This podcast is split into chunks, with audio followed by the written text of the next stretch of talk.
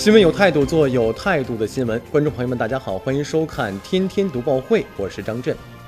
世界卫生组织 WHO 今年年初的时候决定将游戏成瘾列入到精神疾病，相关规定呢将自十九日生效。WHO 呢将通过世界各国政府将游戏成瘾纳入医疗体系。WHO 表示，游戏成瘾的症状就包括无法控制的打电玩。包括频率、强度、打电玩的长度都要纳入到考量当中。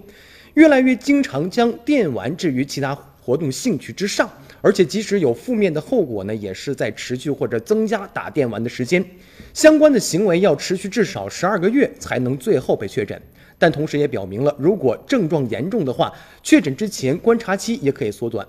部分国家呢，此前已经承认游戏成瘾是重大的公共卫生议题，许多国家都有效治疗了这个成瘾的机构呢，在成立过程当中，而且游戏呢具有致人成瘾的内容，那么很多家人对自身呢、对社会，包括伤害与游戏有一定的因果关系，很多网络游戏利用精巧的设计控制玩家的心理，使得缺乏自制能力的青少年逐渐成瘾。